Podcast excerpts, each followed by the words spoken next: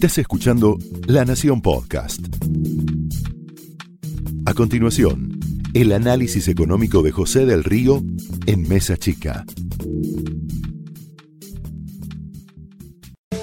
Muy buenas noches, bienvenidos a Mesa Chica. Te vamos a acompañar de aquí hasta las 11 con muchísima, muchísima información. Está aquí Rosendo Fraga, va a estar Juan Germano, está Fargosi para contarte qué pasa en la justicia, pero tenemos mucha data de la economía. ¿Qué pasa hoy en la mesa chica del gobierno? ¿Qué es lo que está pasando en las huestes de Nicolás Dujovne? La preocupación tiene un nombre, el nombre es Elecciones 2019. Y un dato, un dato que está muy, pero muy fresquito, que tiene que ver con la capacidad industrial, la posibilidad de producir que tienen las industrias argentinas. Fíjate este número, un número que tiene que ver con 56%, que es el dato que hoy se difundió y que preocupa mucho, mucho en el Ministerio de Hacienda. ¿Por qué preocupa este dato? Porque es el nivel más bajo de 2002. Desde 2002 que no veías un indicador para que te des una idea, lo que tiene que ver esto es si una fábrica puede producir 100 autos, hoy está trabajando para producir 56. O sea, tiene mucho espacio más para producir de lo que está haciendo. ¿Cómo fue el año pasado? Esos 100 autos que podía producir una fábrica cualquiera, producía 61 autos. ¿Y por qué preocupa tanto esto? Porque esto es la economía real. Hoy cuando mirás los datos económicos de la Argentina, tienen dos lecturas. Una que es la macro. La macro es lejana, no nos queda tan cerca. La macro no tiene que ver con tu empleo de hoy, no tiene que ver con tu sueldo de hoy, no tiene que ver con la posibilidad de crecer que tenés, pero sí tiene que ver con los números, los números que hacen a la economía argentina. ¿Qué te dice Duhovne? La macro la tenemos ordenada. La tenemos ordenada, ¿por qué? Porque las exportaciones van a superar las importaciones, porque el gasto público va a ser menor que los ingresos que tiene el sector público, lo que la jerga se llama déficit comercial y déficit fiscal, que ahora, según los datos de la macro, van a tender a ser superávits. ¿Quién fue el papá de los superávit gemelos? Con otro contexto. Había sido el expresidente Néstor Kirchner, que tenía como su carta de mando estos dos superávits. ¿Cuál es la diferencia? La diferencia es que hoy el consumo está frenado, el empleo está en una situación muy, pero muy complicada, y una variable, una variable, 42,52 dólar. Fíjate lo que decía hoy el presidente de la Nación, Mauricio Macri.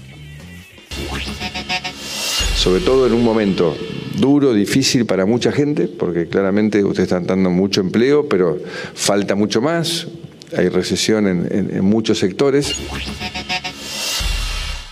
Esto lo hizo cuando anunció la economía del conocimiento, la ley para una economía que tiene que ver con el valor agregado. Pero ¿por qué preocupa el dólar? Porque el dólar está comprobado que en el segmento del 30% que hoy tiene Cambiemos como voto cautivo, se preocupa por el dólar. No te hablo de el votante de Cristina, quien ya le anunciaron que podría haber un nuevo cepo, ni te hablo de la ancha avenida del medio que podría ir para un lado o para otro. En ese contexto apareció Roberto Labaña. Roberto Labaña que no está solo porque empezaron a jugar varios actores políticos, pero Roberto Labaña estuvo en La Nación Más. Fíjate lo que decía, después te digo la fecha, cuando vino y cuando lo entrevistamos aquí en nuestros estudios este tipo de modelos que combinan, vuelvo a resumir muy rápidamente, tasas de interés fenomenalmente altas, dólar fijo o cayendo, eh, el bolsillo del grueso de la población enflaqueciéndose, el empleo debilitándose, son modelos que indefectiblemente requieren del endeudamiento externo e indefectiblemente en algún punto terminan en una situación de colapso.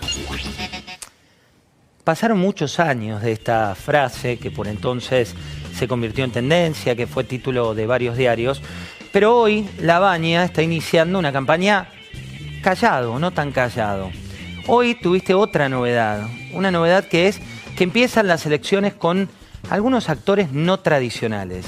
Actores que tienen que ver con la opinión pública, que forman la opinión pública, pero que habitualmente no hablan mucho de política. Sin embargo, lo hicieron. Fíjate lo que dicen, en este caso, un grupo de famosos que tienen que ver con llegada, con aspiraciones, algunos de ellos, pero sobre todo con el sentimiento de la calle. Yo antes del peronismo prefiero cualquier cosa. Ahora tienen que parar los aumentos. No sé cómo, pero tienen que parar los aumentos. Sueño con una Argentina que, que no sea Macri o Cristina. Me parece que está, si, pensamos en Macri o Cristina siempre quedamos en la trampa. Estamos ante, ante dos, dos eh, personas, por si lo tenemos que definir a Macri y a, Cristina, que son dos caras de la misma moneda. Con tal que no vuelva al kirchnerismo, todo. Yo propongo que Tinelli sea el presidente de Titanes en el Reino. ¿Qué tenés que esperar para lo que viene? Se viene un macrismo filo kirchnerista en términos económicos. ¿Por qué? Porque después de mucho tiempo de malas noticias en términos de poder adquisitivo, vas a tener, para algunos, el aumento del AUH del 46%. Para otros, el congelamiento de tarifas que vienen creciendo muy por encima de la inflación. Para unos terceros, la inflación va a perder por primera vez con los sueldos, porque en el sector público se prevé una especie de paritaria un poco más laxa. También tenés algunos incentivos que vienen del lado fiscal. ¿Cuál es la misión que tiene Duhomne hoy? Punto uno, que el dólar salga de la agenda, que el dólar no sea título de los diarios, que el dólar no suba, que el dólar no tenga la realidad que tuviste en los últimos días donde volvió a ser noticia. ¿Por qué? Porque el electorado, y lo tienen medido, es muy, pero muy sensible al dólar. La idea del dólar, no porque tengan capacidad de ahorro, que de hecho hoy no la tienen, sino por la idea de no tienen el grip de la economía. ¿Qué quiere recuperar Macri de cara a los próximos días? Ese grip. Un grip en una economía gradualista que tiene que tener un shock de corto plazo para que en octubre no haya grandes sorpresas. Esto fue el análisis económico de José del Río en Mesa Chica, un podcast exclusivo de La Nación. Escucha todos los programas de La Nación Podcast en www.lanacion.com.ar. Suscríbete para no perderte ningún episodio. Estamos en Spotify, Apple Podcast, Google Podcast y en tu reproductor de podcast favorito. Seguí escuchando La Nación Podcast.